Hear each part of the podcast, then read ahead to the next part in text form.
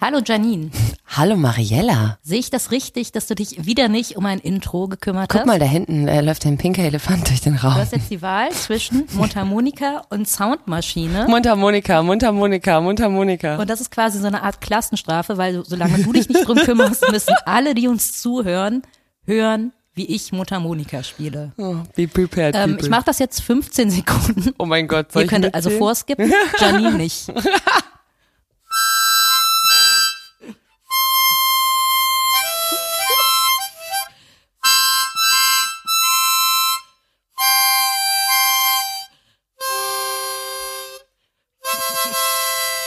Vorbei. 15 Sekunden vorbei.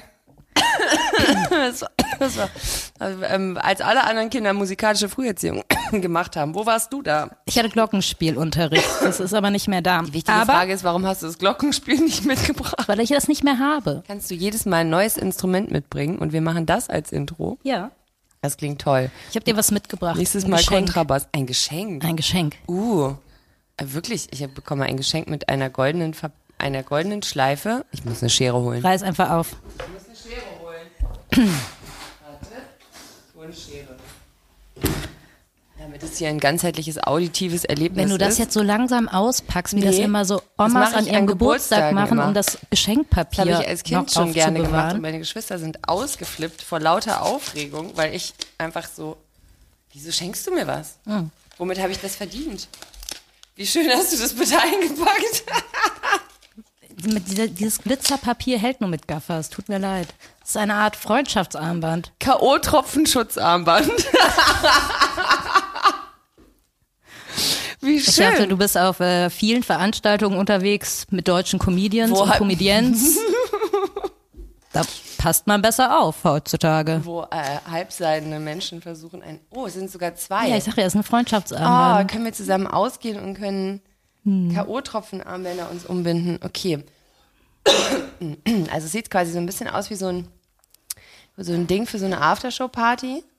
Rühre dein Getränk um, tupfe ein bis zwei Tropfen auf das grüne Testfeld, warte circa zwei Minuten, färbt es sich blau. GHB, K.O.-Tropfen im Getränk. Mhm. Und das Geile ist, äh, mit dem Xanthus Doppeltest, und ich mache ganz bewusst Werbung, kann ich zwei Getränke pro Armband testen, denn es sind zwei Teststreifen drauf. Das ist ja fantastisch für unseren nächsten Abend ähm, auf einer Veranstaltung, welcher Natur auch immer, steht uns beiden nichts im Weg. Wie kommst du nur auf diese schöne Idee? Ich weiß auch nicht. Keine es Ahnung. kam einfach so über kam mich. über dich. Ähm, es könnte man natürlich auch, wenn man jetzt super clever wäre, als Aufhänger für die heutige Folge benutzen. Wenn wir doch nie, also super clever, weiß nicht. Wir sowieso nicht, aber durch Zufall finden wir auch mal ein Korn. Ähm, also ich werde dieses Armband, äh, ich weiß ehrlich gesagt nicht, ob ich jemals, nee, ich hatte, nee, doch, ich weiß, ich hatte nie, ich bin nie in äh, Kontakt gekommen mit K.O.-Tropfen bis jetzt. Aber es war jetzt auch zwei Jahre Corona und deswegen auch keine Aftershow-Partys mehr. Das habe ich nicht gesagt. Ähm, gut, ja, das ist schön. Dann haben wir ja demnächst was zum Ausgehen. Und jetzt was zum drüber reden. Genau. Wir haben heute das Thema, was darf Humor, was ist schwarzer Humor, weil vor allen Dingen ich mich da wirklich als Expertin fühle. Ich habe nämlich vor ziemlich genau zehn Jahren mal eine Hausarbeit über das Thema geschrieben. Ich habe das Deckblatt nicht mehr von der Hausarbeit, weil ich das immer beson gesondert angefertigt habe, weil ich das nie hingekriegt habe, das so zu einer Einheit zu machen. Deswegen weiß ich nicht mehr, wie sie wirklich hieß. Aber die Selbstständigkeitserklärung hinten sagt 15.09.2012. Wow. 15.09.2012, Hausarbeit, schwarzer Humor. Ein PDF mit, ich habe äh, ich hab mit wie viel Seiten? Mit oh, ordentlich viel Seiten. Warte, 15, wie viel hat so eine Hausarbeit? 16. 16 Seiten, aber die 16. ist die Selbstständigkeitserklärung, deswegen zählen wir die mal nicht mit. Und ähm, naja gut, also der ein oder andere Mensch wird es mitbekommen haben. Das ist auch noch ein Literaturverzeichnis, ich Es glaube. ist auch noch ein Literaturverzeichnis. Es sind also nur 13 Seiten. Und es ist Schriftgröße 25. Und es gibt auch nur einen Absatz pro Seite. Nee, ähm, nein. Das war also, eine 1,3. du, ich habe nie eine Uni von innen gesehen. Insofern kannst du mir alles erzählen. Aber 1,3 klingt für mich auf jeden Fall gut. Ähm, naja, also wir äh, haben, wie natürlich die meisten Leute mitbekommen haben, ist auch an uns nicht vorbeigegangen, dass es äh, große Aufruhr gab um einen Post der äh, Comedienne Joyce Ilk, ist es richtig, ist sie Comedienne? weiß man, also ich anscheinend, also es wurde zumindest so kommuniziert. Ähm, die, Die macht so, also das habe ich gesehen. Ich kenne die tatsächlich, also kennen. Ich habe die früher immer im Backstage-Bereich von irgendwelchen Rockkonzerten gesehen. oh, ich habe sie glaube ich auch mal da war sie Backstage als Fotografin. Clouseau-Konzert. Nee, da habe ich sie aber auch als Mitgast. Ich kenne Joyce tatsächlich sehr lange, nicht besonders gut, aber sehr lange schon. Wir haben irgendwann, glaube ich, auch mal, ich weiß nicht, ob wir was zusammen gemacht haben oder ob wir gemeinsam irgendwo waren, wo was gemacht Ich weiß es nicht mehr. Ich weiß nur, dass das ist so ein jemand, dem doch Stocker haben wir gemacht. Stocker Crash Challenge. Stocker Crash Challenge. Ich weiß, ich glaube, sie ist da auch mitgefahren. Naja, und äh, schon zu diesem Zeitpunkt war sie damals, glaube ich, eine enge Freundin von Luke Mockridge und ist das bis heute. Und ähm, da es um den ja auch, ich sag mal, ähm, viel Berichterstattung in der letzten Zeit gab Ja, ja. Ähm, und auch ähm, vielleicht die ein oder andere Verfehlung ähm, zumindest mal ähm, äh, ausgesprochen, wenn auch noch nicht bewiesen äh, wurde. Und ich meine, das habt ihr alle mitgekriegt, hat sich Joyce ähm, mit einem Post bei Instagram zur Aufgabe gemacht, ihre Solidarität ihrem Freund gegenüber zu bekunden. Bis hierhin vollkommen in Ordnung. Jeder Mensch darf sich neben jeden stellen, neben den er sich stellen möchte und sagen, Leute, das ist aber doch ein guter Mensch. Lasst ihn doch mal bitte in Frieden, was auch immer. Ähm, hat allerdings, äh, hat allerdings diesen ähm, diesen Post in der Caption bestückt mit einem mh, ich möchte sagen, geschmacklos trifft es gar nicht und Witz möchte ich eigentlich auch nicht sagen, sondern mit einer, wie sie findet, ähm, Humor darf alles Aussage, in der sie sich ähm, wie sagen wir, ein kleines bisschen höhnisch gegenüber jedem Menschen verhält, der eventuell schon mal so ein K.O.-Tropfen-Armband besser benutzt hätte an einem Abend, aber keins zur Hand hatte. So oder so entbrannte eine große Debatte im Internet, weil Joyce sich auch im Nachhinein dann noch dafür rechtfertigt, dass ihr Humor halt einfach manchmal über Grenzen hinausgeht. So war sie immer schon. Ähm, Julia Becker hat dann äh, das Beispiel aufgemacht, dass das letzte Video von ähm, Joyce Ilk im Internet, äh, wenn dein Handy reden könnte, ist und äh, dann nochmal kurz gefragt, wie grenzwertig eigentlich der Humor ist, was so Geschmacksgrenzen oder sowas angeht. Das sei aber alles mal dahingestellt. Wir wollen das gar nicht werten, sondern wir wollen lediglich sagen, dass jemand quasi die Kunstfreiheit und die Humorfreiheit für sich genutzt hat, um ähm, dann doch äh, von Ich, ich will das schon werten. Das war kein Witz, das war nicht lustig, das war vor allen Dingen in dem Zusammenhang, wie sie das gemacht hat und mit wem zusammen war das eher ein Seitenhieb. ja, war Das vielleicht auch ein ganz deutlich Frontalhieb. zu verstehen. Vielleicht auch einfach ein Schlag direkt mit der ausgestreckten Faust ins Gesicht äh, der Opfer ähm, beziehungsweise der Betroffenen. um Also auf einer. Punkteskala von 1 bis 10 War's würde ich das mit minus minus vier. 667 bewerten. Wobei Faisal 10 Kavusi- sehr lustig ist. Ja, 10 ist sehr lustig und ähm, 0 dementsprechend äh, immer noch lustiger, viel lustiger als ähm, das. Denn das war tatsächlich, fand ich auch wirklich gar nicht lustig. Faisal Kavusi hat sich dann ja äh, selber noch dazu ins Ausgekullert, weil er dann, ähm, weil er dann meinte, ach so, das war kein, nee, das war, so war das nicht gemeint. Nein, ach, ich wollte nicht geschossen sagen, weil ich versuche mit diesen Worten ein bisschen vorsichtig zu sein. Gut, Faisal Kavusi hat sich selbst ins Abseits gestellt, sagen wir es bitte so. Ähm, weil er ähm, dann in den Kommentaren noch einer äh, Frau, die ähm, die sagte, dass sie mal mit äh, KO-Tropfen ähm, betäubt wurde und ähm, und dass das bei ihr irgendwie, ich glaube, wenn ich es richtig erinnere, ähm, also auf jeden Fall sagte sie, sie hat damit Erfahrung, das war Das ganz ist schlimm fast dran gestorben. und dass sie fast dran gestorben ist. Sylvie Carlsson, eine S- Ah ja, Sängerin, ja, Musikerin. Richtig, Sylvie Carlsson war das. Und äh, Faisal Kavusi hat dann, ähm, weil es nämlich auch bumslustig war, drunter geschrieben, dass er das nächste Mal ein paar mehr Tropfen ins Glas tut. Alles in allem also wirklich eine, ich möchte sagen, ähm, äh, die Gürtellinie, die ähm, befindet sich quasi unterirdisch beim Laufen, wenn man versucht, die zu unterwandern. Aber zumindest unserer geschätzten Meinung nach haben beide das ähm, wirklich aufrecht geschafft. Äh, und äh, das führt dazu, dass wir uns gedacht haben, wir reden heute mal darüber, dass es, äh, wie ich finde, gar nicht so leicht ist, äh, so humoristische, feine Grenzen zu finden, die sich so über, ähm, die sich nicht nur über das eigene Bauchgefühl definieren, sondern die ähm, irgendwie so ein, gibt es so einen allgemeinen Kodex, gibt es das, was ist ein guter Witz, was ist ein schlechter Witz, was ist schwarzer Humor, was darf Humor, was darf Humor nicht, darf jeder jeden Humor, dürfen manche Leute einfach bestimmten Humor nicht, weil er ihnen nicht zusteht.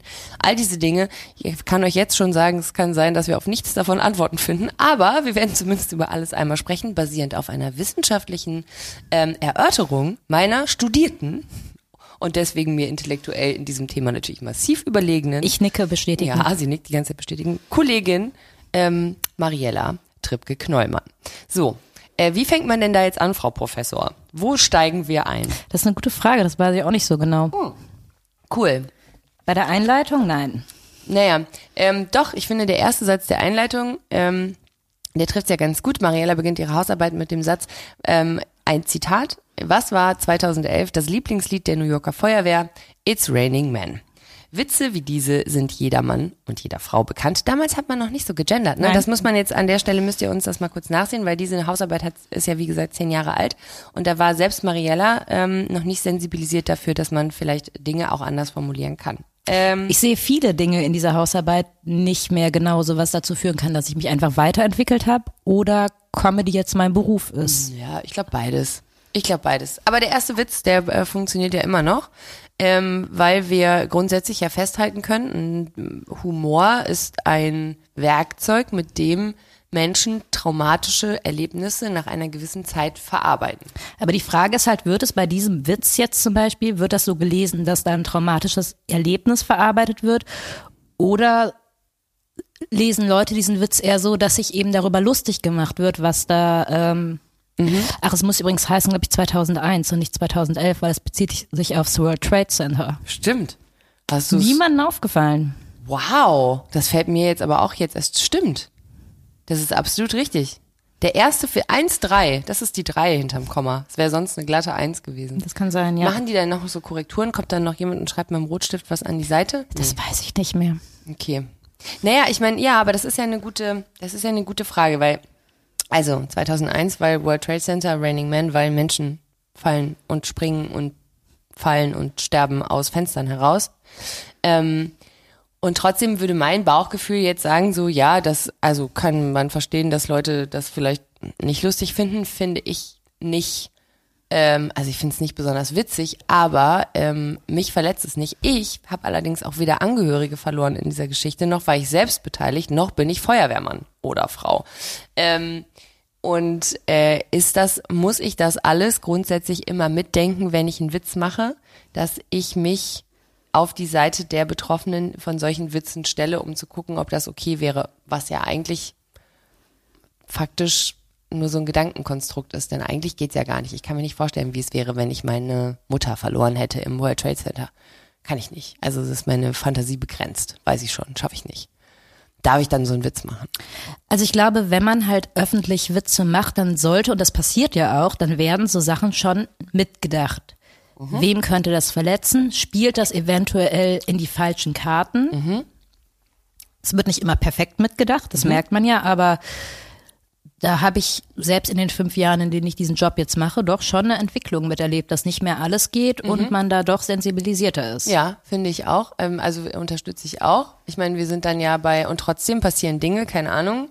Nimm die Oscarverleihung kurz davor, in der ähm, wir uns jetzt mal nicht drüber unterhalten, wer wem eine geballert hat, sondern das, was dem vorausging, nämlich ein doch sehr geschmackloser Witz auf Kosten einer äh, Erkrankung einer Frau, die ähm, daraufhin quasi keine Haare mehr hat und Chris Rock, der daraus einen Gag macht. Ähm, das heißt, selbst in einer Veranstaltung wie den Oscars, die ja also viel mehr Aufmerksamkeit kannst du auf eine Veranstaltung gar nicht lenken, viel mehr Köpfe und ähm, Sachen gucken da wahrscheinlich, äh, Köpfe und Augen gucken da wahrscheinlich ähm, an wenigen Stellen drüber und trotzdem sind das Verleihungen, an denen jetzt nicht nur das, sondern auch viele andere, äh, viele andere Gags. Es gab auch noch so einen Amy Schumer Gag, der massiv unter die Gürtellinie ging vor ein paar Jahren mal, wo sie sich drüber lustig gemacht hat, äh, irgendein Kollege ist gestorben und sie hat quasi ähm, dem Freund dieses Kollegen ähm, ihr Beileid ausgesprochen auf der Bühne und hat dann gesagt, dass sie ziemlich sicher ist, dass nicht nur nicht nur er, sondern auch alle anderen im Raum sich fragen, warum nicht der Typ gestorben ist anstelle des Menschen, der gestorben ist. Also ein Witz, der wirklich, also ouch, wirklich richtig ouch. Ähm, Gab es auch richtig Ärger für. Also ich sage mal nur, dass in, im Rahmen solcher großen Veranstaltungen trotzdem solche Dinge ja passieren. Wobei ich dann immer noch finde, dass es einen Unterschied macht, ob du dich über eine, an eine, direkt an eine Person wendest. Wenn ich auf einer Bühne stehe und einen Witz über dich mache, die im Publikum sitzt, der dich Aber warum- allein, also warum das solltest würde du mir das im machen? Leben nicht einfallen. Aber wenn das passieren würde, ist immer noch mal was anderes ist, als wenn ich ähm, und dir auch vielleicht eine andere Möglichkeit gibt, dich zu wehren, vielleicht nicht zwingend mit einer Ohrfeige, aber eventuell anders, als wenn ich ähm, meine exponierte Position, sei es im Internet, auf Instagram oder auf einer Bühne nutze, um eine, großflächig eine betroffenen Gemeinschaft zu verhöhnen, die sich nicht wehren kann. Im Internet sogar noch besser wehren als im, im Fernsehen, weil da können sie dir zumindest in die Kommentarspalte kotzen. Aber ähm, hat sie die eigentlich deaktiviert? Nee. Joyce? Ja? Nee. Nee? Ah ja, immerhin. Es ist halt, da ist halt die Frage, wenn du mich, glaube ich, direkt ansprechen würdest, habe ich mir auch zu, in meiner Hausarbeit zugeäußert. Es gibt halt einen Unterschied zwischen schwarzem Humor und einem feindseligen Witz. Und darüber wird nicht so richtig gesprochen. Und was ist der Unterschied? Der Unterschied? Wir müssen uns da jetzt so durcharbeiten, Janine, um dann dahin Okay, zu kommen. alles klar, Also erstmal, was hier schwarzer Humor ist, okay. nach André Breton. Dann fangen wir doch mal an. Was ist denn schwarzer, schwarzer, Humor mit gesellschaftlichen Hintergründen. Okay, wow. So. Also Witze und Witzzyklen. Da sitzt jetzt ein, sitzt jetzt ein, äh, der alte Professor von Mariella als ein einziger junger mit Professor. Der, mittlerweile alte Professor von Mariella mit gespitztem Bleistift am am äh, Rechner und hört sich äh, hört sich an, ob das alles noch so richtig ist. Okay, aber wenn wir es ein bisschen Also für runterbrechen. André Breton ist schwarzer Humor keine literarische Strömung, sondern eine Lebensphilosophie. Aber wenn man es definieren würde, was ist schwarzer Humor? Wir haben ja oft, das ist ja oft auch gleichgesetzt mit britischem Humor. Da handelt es sich um einen sehr trockenen Humor, also um irgendwas, wo eine große Portion Zynismus drin steckt. Der kann sich aber ja auch gegen sich selbst richten. Also ich würde mich selbst auch als sehr zynischen Menschen bezeichnen, allerdings meistens ähm, mit dem Zynismus Richtung äh, ich. Was ja was anderes ist, als wenn ich zynisch Witze über andere mache. Also Michael Hellenthal hat 1989 in seinem Buch Schwarzer Humor, Theorie und Definition ungefähr Folgendes geschrieben. Ähm, schwarzer Humor bezieht oftmals Stellung abseits des alltäglichen Normalzustandes. Er macht es somit für seine Vertreter sehr viel schwieriger, ihre Stellung zu behaupten und Vertreterinnen. Denn schwarzer Humor greift Sicheres und Bekanntes an, kennt hierbei keinerlei Grenzen. Einfach alles wird ins Lächerliche gezogen. Es gibt keinerlei Tabus, doch schwarzer Humor dient nicht der Zerstörung oder Verletzung. Ah, Ach, aha, aha. Vielmehr, vielmehr will er Defizite aufzeigen. Unwirkliches, Lächerliches ohne wirklichen Tiefgang oder Substanz wird gnadenlos angegriffen und vorgeführt. Okay. Ein Rundumschlag gegen hohle Ideale, Wirklichkeiten, Moralvorstellungen, Führungspersonen, Institutionen und ähnliche Einrichtungen und Werte. Okay, das bedeutet quasi, ähm, zumindest nach der Theorie dieses Mannes, ist das, was Joyce gemacht hat, als Beispiel, kein schwarzer Humor, denn äh, es geht nicht darum, ein Defizit aufzuzeigen. Es geht nicht darum zu zeigen, dass die Gesellschaft scheiße umgeht mit den Betroffenen von K.O.-Tropfenangriffen oder irgendwas, sondern es ist genau das Gegenteil davon. Es ignoriert zumindest die Tatsache, dass es verletzend ähm, gegenüber einer, äh, einer Betroffenheitsgruppe ist. Es greift weder eine Institution noch ein Umgang noch irgendwas anderes an. Also wenn man quasi überlegen würde, ähm, das, was die Titanic regelmäßig macht auf ihren Covern, was ja zum Teil auch wirklich ouch und grenzwertig und äh, schmerzhaft ist, aber ja eigentlich immer diesem Zwecke dient, nämlich Defizite äh, auf eine sehr harsche und sehr grenzenlose Art und Weise aufzudecken, anzugreifen, anzugehen, Institutionen, Personen der Öffentlichkeit, vor allen Dingen Politiker, Politikerinnen und so weiter und so fort. Das trifft auf die Definition von schwarzem Humor zu. Der schlechte Spruch über, ich bin mit K.O.-Tropfen gefügig gemacht worden und der schlechte Gag mit, dann gebe ich dir beim nächsten Mal ein bisschen mehr, weil das scheint ja nicht gereicht zu haben, dient keinem übergeordneten Zweck außer der Verletzung und der Verhöhnung der jeweiligen Opfer. Herr Hellenthal sagt weiter, das Schlechte wird hinterfragt und vorgeführt. Also das Schlechte, sprich K.O.-Tropfen müssten hinterfragt und vorgeführt Passiert werden. nicht, nee. Indem der Blick auf das Negative gerichtet wird, soll das positive Ziel erreicht werden. Mhm. Ich weiß nicht genau, was da das positive Ziel bei Joyce war, außer vielleicht Aufmerksamkeit. Aber Ja. ich glaube, das gilt da nicht. Naja, ich, ähm, ich frage mich halt bei solchen Sachen dann, ähm, man, man verrennt sich, ne? Man verrennt sich in, in sowas. Man hat das vielleicht auch anders gemeint. Also ich versuche jetzt wirklich mal mit dem wohlwollendsten Blick drauf zu gucken. Man will auch, kenne ich ja selber, ne? Man will für seine Freunde, Freundinnen irgendwie einstehen. Man hat da irgendwie einen eigenen Blick. Ähm, und da kommt man aber an den Punkt, an dem man ja feststellen muss, dass man sich verrannt hat. Keine Ahnung. Wenn einem der eigene Sender zum Beispiel sagt, sorry, aber wir können jetzt auch nicht mehr zusammenarbeiten oder so. Dass dann nicht der Moment der Überlegung kommt, wie man aus der Kiste wieder rauskommt, beziehungsweise einfach einzugestehen, dass man das nicht verstanden hat.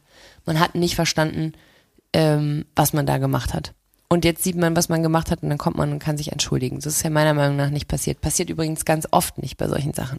Also es gibt ja relativ viele Leute, die unter dem Humordeckmantel äh, einfach nur wild um sich schlagen und ähm, hinterher sagen äh, Zensur, wenn man ihnen sagt, dass bestimmte Gags ihrer Meinung nach einfach keine Gags sind. Und ich würde ja auch sagen, man darf ja jeden Witz machen, aber manche Sachen sind einfach kein Witz. Das Problem ist, die Definition für Witz liegt halt in meinem Kopf bei mir und in deinem Kopf bei dir und in dem Kopf von anderen Leuten bei denen. Das heißt, ähm, das heißt, äh, es ist total schwer, ein allgemeingültiges Urteil darüber zu fällen und gleichzeitig hast du das Gefühl, meistens funktioniert's ja. Also an irgendwas orientieren wir uns ja alle. Ja gut, okay, also das ist der schwarze Humor. Was hast du als nächstes? Jetzt würde als nächstes Witze und Witzzyklen kommen. Ah, da kommt das ins Spiel, was ich meinte, ne? Traumatische Erlebnisse werden nach einer gewissen Zeit in Humorform verpackt. Ja, unter anderem. Und es gibt halt, wenn man das untersucht, das haben wohl äh, Floko, äh, Folklore, ich kann es nicht aussprechen, das Wort. Folkloristen? Genau, Folkloristen. Danke Und Folkloristinnen. Moderatorin- Moderatorin kann's. Sehr gerne. Die haben das untersucht, in welchen Zusammenhängen das kommt. Und da habe ich, wenn man noch mal an unsere allererste Folge denkt bezüglich Abtreibung, Mhm. und jetzt kommt ein Witz, ähm, und da möchte ich, glaube ich, eine Triggerwarnung vorschieben, weil es um äh, tote Babys geht. Okay, Das heißt, vielleicht, wenn ihr sowas nicht abkönnt, dann einfach mal Jetzt. 30 Sekunden vorspulen. Genau. Es gibt so Witze, die sind, gehen zum Beispiel so, was ist blau und orange und ist in der Ecke eines Schwimmbeckens? Ah, ich erinnere mich, ja. Mhm. Und dann ist die Auflösung des Witzes, dass man über ein ertrunkenes Kind ein totes Kind mit geplatzten Schwimmflügeln. Und da denkst du ja erstmal, ich finde die auch ganz schwer zu ertragen. Mhm. Ich finde die kein Stück lustig, Ich erinnere mich an diese tote Babywitze. Aber es gibt da wirklich relativ viele von. Ja. Und dazu wird zum Beispiel gesagt, die Witze über tote Babys kamen zwischen 1960 und 1980 auf, als Abtreibung und Verhütung zum gesellschaftlichen Thema wurde. Frauen, die damals abtrieben, wurden sozial geächtet. Man wollte, dass sie sich schuldig fühlen. Durch das Erzählen der tote Babywitze wurden Zuhörer und Erzähler aber von der Schuld befreit. Ah, okay. Dandes sieht in den Witzen eine Möglichkeit der Katharsis. Durch Witz können unterdrückte sexuelle oder aggressive Wünsche zum Ausdruck äh, gebracht werden. Das entlastet ZuhörerInnen und ErzählerInnen, die nicht nur von tatsächlicher oder eingebildeter Schuld, sondern mindert auch Ängste.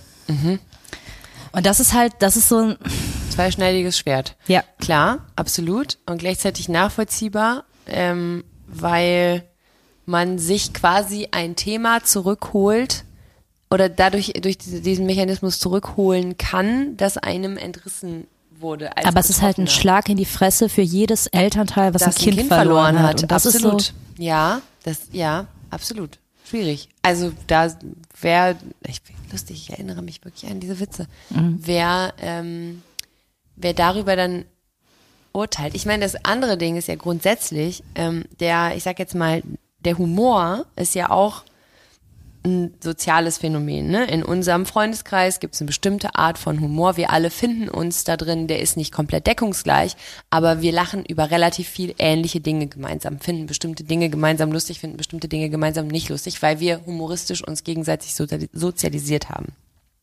Ähm, äh, man kommt in Gefilde, keine Ahnung, wenn ich auf, auf, einer, auf einem Mario Bart äh, Event sitze, werde ich in den seltensten Fällen irgendwas davon lustig finden, sitze aber umringt von 80.000 Menschen im Olympiastadion, die das alle bumskomisch finden, was der Mann macht. Die sind ja auch alle irgendwie sozialisiert. Die finden halt Gags über Männer sind so und Frauen sind so irgendwie lustig. Ähm, Finde ich nicht. Und trotzdem ist es ja beides quasi Humor, der funktioniert und der, ähm, ich kann den jetzt kacke finden und ich finde den auch ein bisschen kontraproduktiv, aber am Ende des Tages macht der nichts Böses. Der ist einfach nur meiner Meinung nach nicht lustig. Es heißt also, in unseren kleinen ähm, sozialen ähm, Welten, in denen wir uns bewegen, kommen wir mit unserem Humor ja weit und selbst da, und ich meine, da gehe ich jetzt mal auf uns, wenn wir mal ganz ehrlich sind, wir machen untereinander Witze, die würde niemand von uns jemals auf einer Bühne machen. Niemand von uns würde die jemals in diesem Podcast machen. Wir sagen Dinge, die wir niemals hier sagen würden, weil wir wissen, dass die an sich nicht okay sind und die in kleinen, unseren kleinen Kreisen, wir die benutzen und als, als äh, Gag mit uns rumtragen, weil wir alle wissen, wie wir die untereinander meinen. Das heißt, unser kleiner, elitärer, arroganter Blick auf unseren kleinen Humor. Haben aber im Kopf ziemlich klar eine Abgrenzung, was wohin kann und was wo nicht hin kann. Ich glaube, das Problem heute ist, also diese Witze, die man vielleicht auch eben aus genau diesem Grund macht, wie du den sagst, aus einem therapeutischen Grund, aus einem traumalösenden Grund, aus einem Verarbeitungsgrund, die aber eigentlich nicht gemacht sind für die Öffentlichkeit, die finden heute ihren Weg in die Öffentlichkeit, weil es so viel mehr Orte gibt, an denen man sich irgendwie humoristisch, pseudo-humoristisch verlustiert und irgendeinen Bullshit in die Welt raus. Aber diese toten Babywitze haben ja auch ihren Weg in die Öffentlichkeit gefunden und ha- sind dann irgendwann zu Witzen geworden mit, weiß ich nicht, ich bin sechs und sag äh, Hurensohn im Kindergarten oder sowas. Dieses so, huhuhu, wow. Wie viel, wie viel Witze über ähm, pädophile Priester gibt es, wo man und auch über deren äh, Opfer ähm, wo man, äh, also mir fällt jetzt zum Glück keiner ein, aber Ministrantenwitze gibt's glaube ich, ohne Ende. Und ähm, da ist auch die Frage, Ja, und da merkst du aber, es ist einerseits, und da ist es wirklich der Angriff auf die Kirche, die als große Institution auf jeden Fall vor Satire nicht befreit werden darf, sondern angegriffen werden muss. aber ja. andererseits weißt du tatsächlich nicht, wie krass das jemanden trifft, der, Der halt. Überlebender oder Überlebende von sexualisierter Gewalt ausgehend von der Kirche war. Mhm, absolut, absolut. Witze über entführte Kinder, Witze über, also dann im Zweifel auch über meinetwegen Polizeiversagen im Versuch oder äh, de, de, des Aufklärens irgendwie selbiger Verbrechen, Vergewaltigungswitze, wie viele scheiß Vergewaltigungswitze gibt es? Frage ist halt ja, da geht es ja wirklich um diese Witzzyklen, wie man zum Beispiel unsere Zeit im Nachhinein bewerten würde. Und kann man das denn immer alles in so einen großen Kontext stellen? Also selbst wenn wir uns jetzt relativ einig darüber sind, dass Joyce und Faisals Witz nicht witzig war, gibt es ja noch andere Sachen, wo man dann vielleicht sagen würde, da muss man aber wirklich Verständnis für haben. Das war gerade zeitgenössisch, wenn man das später betrachtet. Ja. Ja, äh, also ich glaube, das Problem bei, bei, äh, bei der Situation mit Joyce und Faisal ist gar nicht jede Situation für sich alleine genommen, ähm, jetzt mal vielleicht abgesehen von der von der ähm, Sylvie Carlson ähm, Geschichte, wo ich einfach nicht verstehe, warum warum man das, weil das einfach kein Witz ist. Aber das andere mal rausgenommen, da ist ja die das Hauptproblem ähm, ist, dass das, dass die Komplettkomposition, das Bild mit mit den beiden ähm, mit Luke, gegen den einfach bestimmte ähm, Vorwürfe im Raum stehen, ähm, eine bestimmte Konnotation, da geht's um, da geht's um Übergriffigkeit, da geht's um Grenzüberschreitung, das ist alles, das ist alles ähm, so weit in der Öffentlichkeit, es gibt keine Beweise dafür, es gibt keine Beweise dagegen, es ist kein geschlossener Fall, es ist keine abgeschlossene Geschichte. Ähm, es, es ist ähm, Naja, doch, es ist schon ein geschlossener Fall in Sicht, wenn du es irgendwie es ist in der Berichterstattung keine abgeschlossene Geschichte, sondern das ist also das ist einfach das, das schwebt so im Raum. Es gibt zwei Seiten und zwei ähm, Positionen dazu. Da da hat noch niemand, glaube ich, eine ein, seinen Frieden mitgemacht mit dieser Situation. Plus sie ist auch sehr medienintern und zieht irgendwie so ein bisschen die Öffentlichkeit mit ran über Instagram und Bildzeitungsberichte. Aber das Problem ist ja die Komposition der verschiedenen Faktoren. Sagen wir mal hätte Joyce ein Bild mit Luke gemacht und hätte äh, einen ein Gag äh, drunter geschrieben, den wir lustig finden oder nicht, der aber nichts aus dem aus dem Thema ähm, sexuelle Übergriffigkeit, sexuelle Gewalt, Vergewaltigung, äh, irgendwas äh, betrifft, sondern, weiß ich nicht, gegen dicke Kinder geht oder so, dann könnte man das immer noch blöd finden. Es hätte aber niemals im Leben diesen Aufschlag gehabt. Die Problematik ist ja die Komposition der Personen, der agierenden Personen, die Art des Witzes, der bei dem man darüber diskutieren kann, ob es ein Witz ist, der sich dem Bezug völlig entzieht, den sie dann hinterher irgendwie versucht zu erklären, weil er mal K.O.-Tropfen-Gags in irgendeinem fucking Stand-up vor 400 Jahren gemacht hat. Also alles an diesem Ding ist quasi immer die falscheste Idee gewählt und zusammengewürfelt. Ähm, wenn, wenn das, also dementsprechend ist es eben kein gesamtgesellschaftliches äh, Phänomen, in dem man vielleicht sogar hingeht und sagt so, ey, keine Ahnung, ich finde es als Frau jetzt wahnsinnig wichtig, dass ich mich mal hier hinstelle und sage, ich habe ein total großes Problem damit, dass auf einmal irgendwie aus allen Ecken und Enden irgendwelche Frauen auftauchen und jetzt äh, Männer anklagen, dass sie von denen angefasst worden sind, weil ich finde es richtig oll und blöd, keine Ahnung, weil ich sehe das irgendwie anders. Ähm, kann man scheiße finden, aber wäre ja eine andere Position als an der Stelle so schlecht komponiert, äh, diese an sich für sich alleinstehend schon alleine nicht besonders lustigen Dinge zusammenzuschmeißen und dann hinterher zu sagen, Humor darf alles. Punkt. Und ich finde, wenn man da die Frage mal, darf Humor wirklich alles? Und ich finde, nee. Also Nee, das finde ich auch nicht. ich finde, Humor hat schon auch Grenzen. Beziehungsweise doch, darf er meinetwegen. Also selbst schlecht gemachter Humor. Aber dann musst du halt auch mit dem Gegenwind umgehen können. Und das leben. war ja so eine Sache, das äh, konnte man ja nicht so richtig gut, beziehungsweise da hat ja Faisal sogar noch zurückgerudert und von Joyce kam nur, eigentlich bin ich hier das Opfer. So, und ich finde zurückrudern beziehungsweise sich entschuldigen völlig in Ordnung. Also man kann über die, über die, also kenne ich selber, im Eifer des Gefechts über so eine Grenze hinaus passiert, dann hinterher sich zu entschuldigen. Und zwar, und das möchte ich mal einmal ganz kurz festhalten, wenn man sich entschuldigt für etwas, was man gemacht hat, was scheiße war, dann bitte auf eine Art, in der man sich entschuldigt für sein Verhalten und nicht entschuldigt dafür, dass andere Menschen sich durch einen zu irgendwas gefühlt haben. Ich finde diese halbseidenen Entschuldigungen, es tut mir leid, wenn sich jemand durch meine Aussage verletzt fühlt, ist einfach fucking Verletzt Bullshit. fühlen sollte. Ja, das dann nochmal, das ist dann, wird dann, geht dann noch eins weiter. Also das nur mal so als kurze Einführung. Vielleicht machen wir mal eine Folge darüber, wie man sich ordentlich entschuldigt. Oh Gott, das kann ich nicht so gut. Nee, Ich- das so weiß als ich, mein aber- Mann das hören, bricht er gerade lachend zusammen, wenn ich referiere, wie man sich entschuldigt. Nee, aber auch schön. Ähm, aber nee, das, äh, also ich finde, das ist völlig in Ordnung, in diese Verteidigungszyklen dann reinzukommen und dann mir zu erklären, dass es mein Problem ist, dass ich den Witz nicht verstehe, anstatt einzugestehen, dass ich mit diesem Witz den ich einfach auch gar nicht Witz nennen möchte, aber meinetwegen auch diesen Witz einfach Grenzen überschritten habe und damit Leute verletzt habe und dass das nun mal meine Scheißverantwortung ist, für die ich jetzt auch einfach gerade stehen muss. Anstatt mir dann äh, ähm, eine Lektion drüber zu halten, dass schwarzer Humor einfach ähm, mein Style ist und da müssen jetzt alle irgendwie mit leben. So, das ist nämlich eben nicht die gleiche Sparte, als wenn Jan Böhmermann kommt und den, ähm, den äh, türkischen Präsidenten als Ziegenficker bezeichnet. Das ist nämlich im Gegensatz zu äh, einem, einem Gag über einem schlechten Gag über äh, KO-Tropfenopfer tatsächlich ein Angriff auf eine Institution, ein Vorführen einer. Wobei er dafür ja auch Er ist ordentlich kritisiert worden, Nö, er weil er äh, Rassismus kritisiert. reproduziert hat damit, was in gewisser Hinsicht natürlich auch stimmt. Absolut richtig. Da muss man dann aber Zweischneidiges Schwert. genau, da ist dann an der zweischneidigen Schwertgeschichte muss man an der Stelle aber auch sagen, die Konsequenzen dieses Witzes musste Jan Böhmermann tragen. Die waren auf jeden Fall nicht lustig und die haben bestimmt auch keinen Bock gemacht. Waren die Konsequenzen seiner Handlung, musste er mit umgehen. Gab Leute, die es cool fanden, gab Leute, die es scheiße fanden. Wird ihn wahrscheinlich relativ viel gekostet haben und damit meine ich jetzt auch gar nicht nur Geld. Aber das passiert, wenn man in der Öffentlichkeit zweischneidige Schwerter benutzt, wobei ich an der Seite beide Klingen ordentlich erkennen kann. Ich sehe die eine Klinge und verstehe sie und ich sehe die andere und verstehe sie auch bei der K.O.-Tropfen-Geschichte muss ich sagen, das ist für mich eher der Holzhammer und ähm, da ist nicht so wahnsinnig viel Filetmesser der Satire, sondern eher so ein bisschen Pressluft auf die Zwölf. Und es tritt halt definitiv nach unten. Ich habe hier übrigens deine ähm, bei Witzzyklen auf Seite 9, Seite 9? Seite 9, wo es um ähm, Katastrophen geht. Ich habe mich da sehr an der Challenger aufgehalten, weil ich weiß auch noch, dass es gar nicht so einfach war, Literatur über das Thema zu bekommen und alles so ein bisschen veraltet war. Und deswegen war dieser Absturz der Challenger noch ein großes Thema. Ah, okay. Und da geht es darum, ähm, dass es eigentlich Medienkritik ist, also die Witze über ähm, Katastrophen. Da habe ich als Beispiel den Gag, was bedeutet die Abkürzung NASA? Need another seven astronauts. Ach, scheiße. Mhm. Okay. Mhm.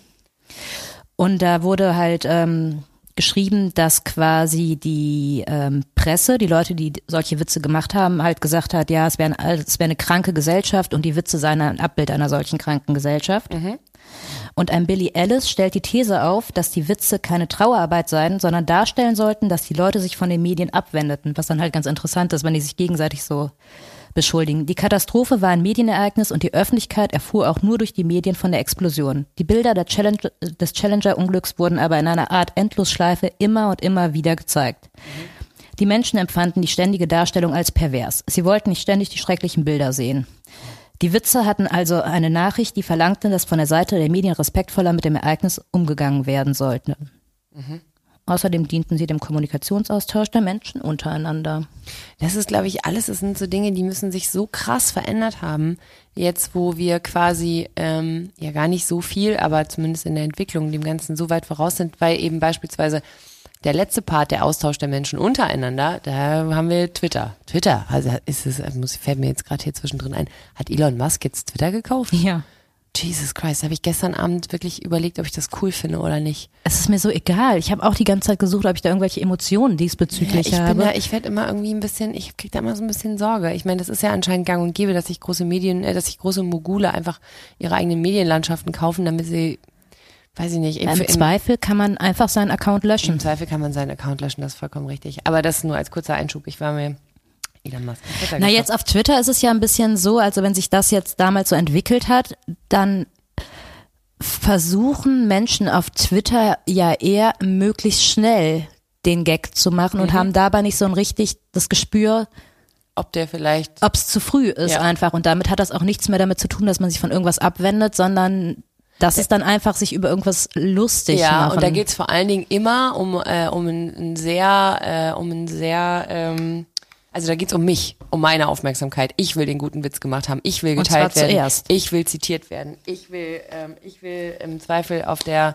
äh, auf der Watson-Nachrichtenseite mit meinem Tweet auf der ersten äh, als als erstes erwähnt werden. Also das ist ein sehr eitler Move. Da geht's um den eitlen Gag, damit ich äh, möglichst schnell, möglichst treffsicher war. Und ich meine, nicht umsonst gibt's diese ganzen, das ist nicht gut gealtert Gags, wenn du so ein paar Tweets dir anguckst.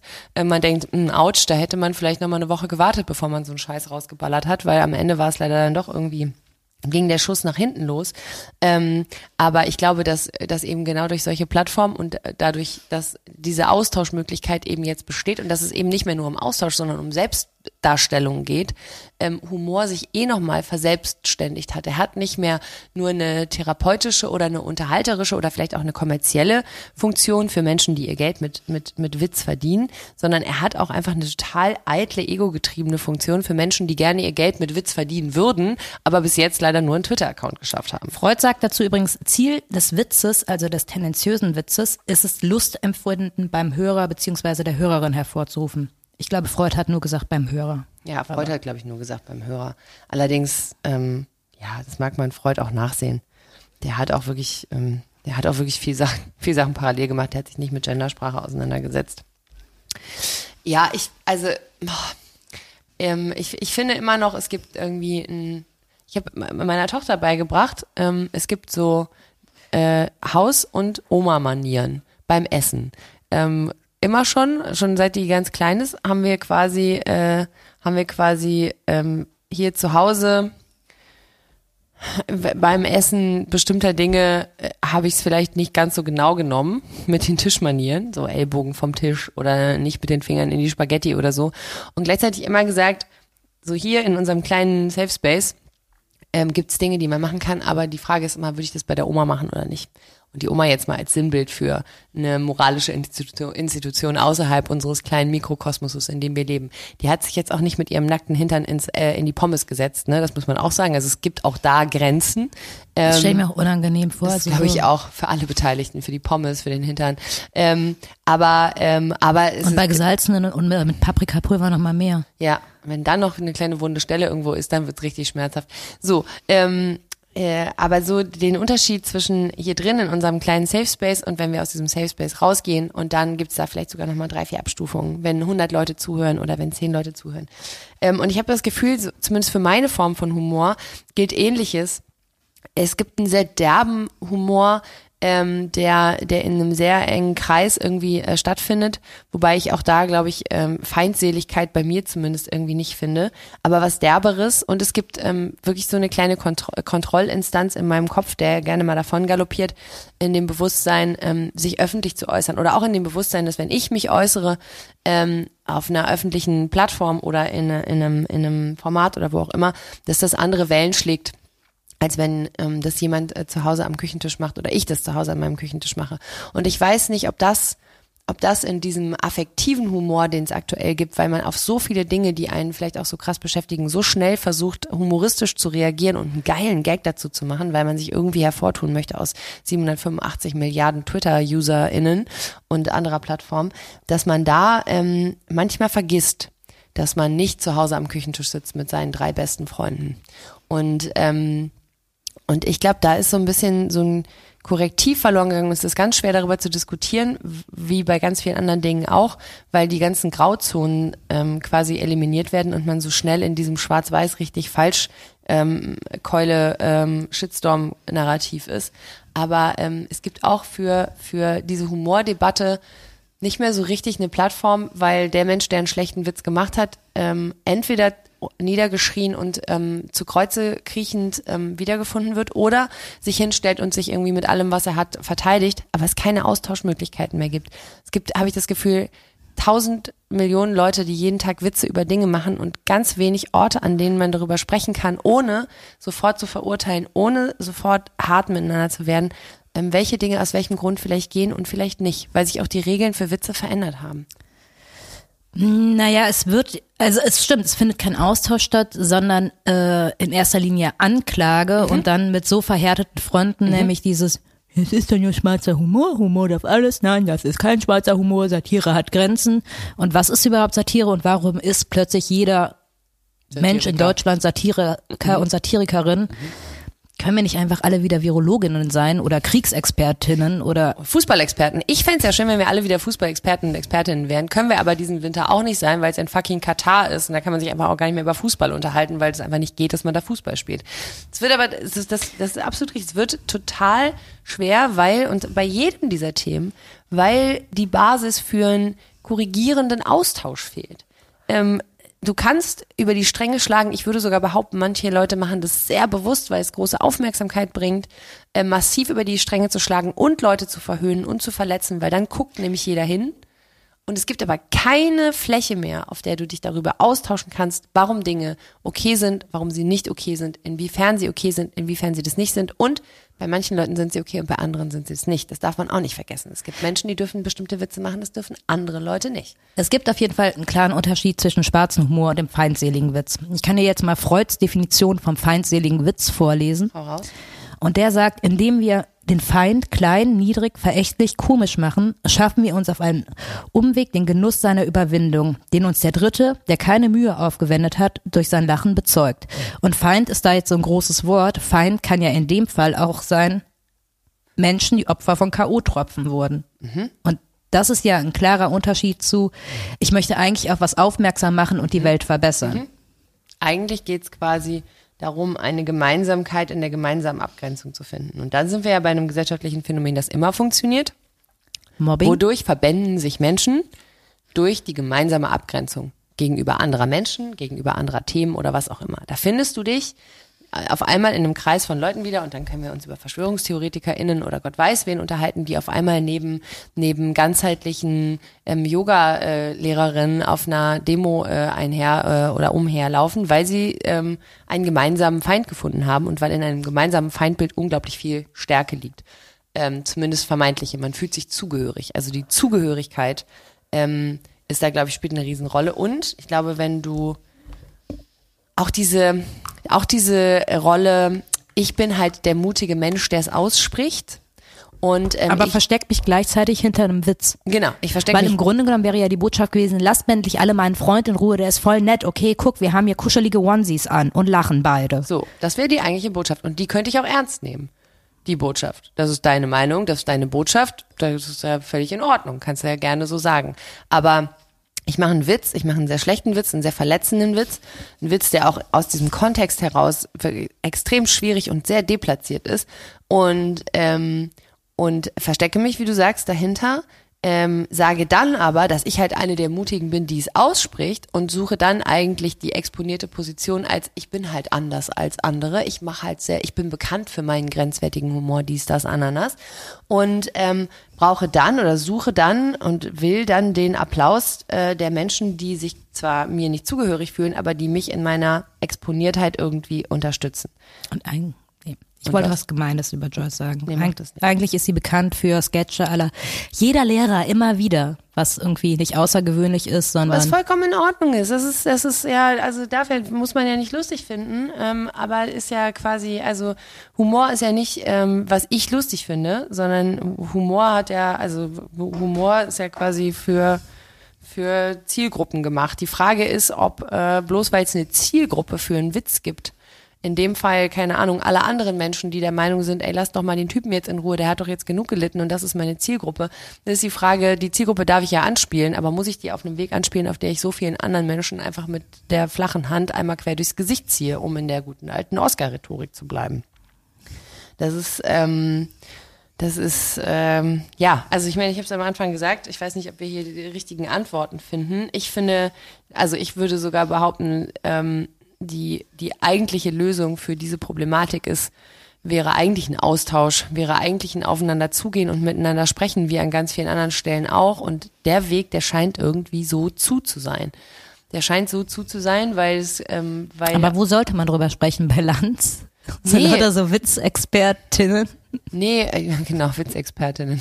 Die große deutsche Oder Witzeparade. vielleicht wäre das so eine TV-Show oder vielleicht auch nur für die Mediathek, dass du so Nur einmal im Mediathek, Monat Wie schön, dass du diese Abstufung schon machst. Das ist nur für die Mediathek. nee, dass du so einmal im Monat alles, was so ein bisschen hochgekochter ist, medial an Witzen, besprichst mit so einer Expertinnenrunde. Ich fände tatsächlich, wenn du, also ich meine, es gibt ja viele dieser Phänomene, ne? Also ich meine, keine Ahnung, nimm die Tatsache, dass, dass es, äh, dass es, ähm, ich glaube, aktuell ist es nicht so, aber dass gerade so zu, zu Beginn, Beginn oder in, auch in der Anbahnung der, der Russland, des Russland ähm, ähm, Angriffskriegs auf die Ukraine, ähm, diese ganzen diese ganzen Putin-Memes und so, ne? Diese ganzen Gags von dem Typen oben ohne auf irgendeinem Leoparden quer durch die Tundra reitend und so, was ja komplett dem entspricht, was du da gesagt hast, dass es quasi auch eine, das ist eine Diffamierung einer Figur, die äh, einem vielleicht Angst macht und man durch diese Art der Darstellung versucht man diese Figur so ein kleines bisschen aus dieser aus dieser beängstigenden Rolle rauszuholen. Auf der anderen Seite auch das eine sehr ähm, eine sehr ist es rassistisch ähm, was die Darstellung angeht von, von einem russischen Mann, der natürlich da irgendwie allen Klischees entsprechend ähm, irgendwie dargestellt wird.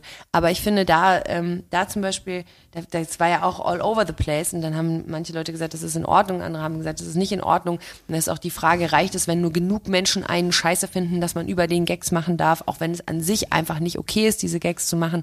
Ähm, aber das ist, glaube ich, wirklich so. Wo ist der Ort, an dem man über sowas sprechen kann? Und zwar ohne, dass man sofort irgendwie mit dem Dampfhammer äh, niedergemacht wird. Ähm, und ich weiß nicht, ob auch das zwingend öffentlich passieren muss oder ob wir einfach untereinander anders über Humor sprechen müssen. Und ob es nicht ich meine, wer weiß, also es scheint irgendwie niemanden zu geben, der am Ende Joyce angerufen hat und gesagt hat, mal, pass mal auf, ich mag dich ja und wir sind irgendwie befreundet. Ja, doch, aber ich hat dich mit Olli Pocher getroffen. Ja, gut. halt eben, ja, und das ist glaube ich auch noch so ein Ding. Trifft dich, also wann setzen wir uns nochmal auseinander mit den Menschen, die uns kritisch sehen? Und zwar nicht nicht Instagram, du bist fett und hässlich, halt die Fresse kritisch, ähm, sondern kritisch im Sinne von, ey, ich finde da bestimmte Sachen nicht gut, können wir da mal drüber sprechen. Ohne sofort in eine Verurteilung zu gehen. Wie, also diese Plätze scheint es nicht zu geben. Ich weiß nicht, ob es die früher gab.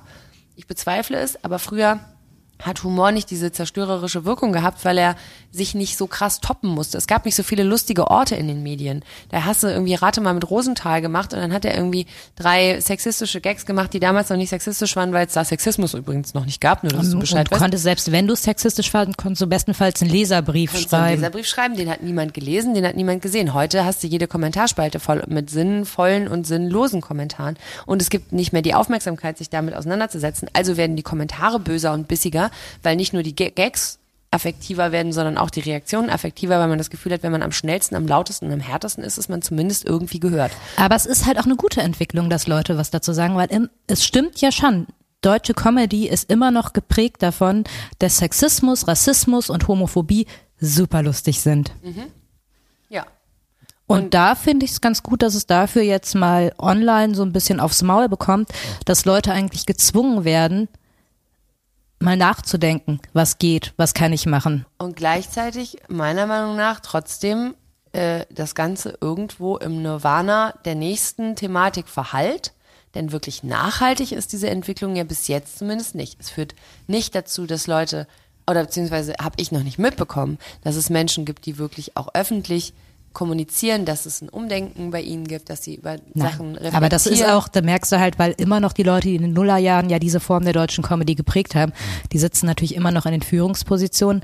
Aber ich glaube, hinter geschlossenen Türen, ob sie es nun machen, weil sie es machen müssen oder selbst neu denken, keine Ahnung. Mhm es wird auf jeden Fall drüber gesprochen. Es wird drüber gesprochen, das ist schon mal eine gute Art. Ich finde, es wird noch nicht auf die richtige Art drüber gesprochen und ich habe das Gefühl, dass es, ähm, dass es einfach alles immer sehr viel schneller und sehr viel lauter wird und ich frage mich, also manchmal habe ich das Gefühl, wir stehen in so einem Raum mit tausend Leuten, die einfach alle wahnsinnig laut schreien und jeder hofft, der lauteste zu sein, damit man ihm zuhört. Und ich frage mich, ob irgendwann einfach mal so eine kollektive Ermüdung einsetzt, alle mal kurz die Schnauze halten und man dann überlegt, wie man mit der grundsätzlich sehr guten Entwicklung dass ähm, Dinge nicht einfach nur unkommentiert ähm, über den Äther geschickt werden, sondern dass man sich der Konfrontation stellen muss, wann wir damit so umgehen können, dass dabei am Ende bei dem Menschen, der es produziert hat, vielleicht was rauskommt, was Umdenken und auch eine Form von ähm, Auseinandersetzung dafür gerade stehen, Konsequenzen tragen und gleichzeitig das nicht zwingend immer sofort bedeuten muss, dass diese Menschen nicht mehr stattfinden dürfen. Also ich meine, zum Abschluss kurz, Xavier Naidu kommt jetzt und sagt, es tut ihm alles wahnsinnig leid, da war ganz viel falsch. Per se kann man da verschiedener Meinung zu sein, immer erstmal gut, wenn jemand kommt und sich öffentlich hinstellt und sagt, ich habe mich da irgendwie verrannt, war kacke. Was mir zum Beispiel daran fehlt, ist, Worin hast du dich denn verrannt? Mhm. Was war denn das Thema? Was ist denn dein Problem? Wovon distanzierst du dich denn? Von welchen Menschen? Die drei Begriffe Rassismus, Sexismus und, ähm, Antisemitismus. und Antisemitismus mal kurz ins Spiel zu schmeißen, ist halt wahnsinnig blubberig.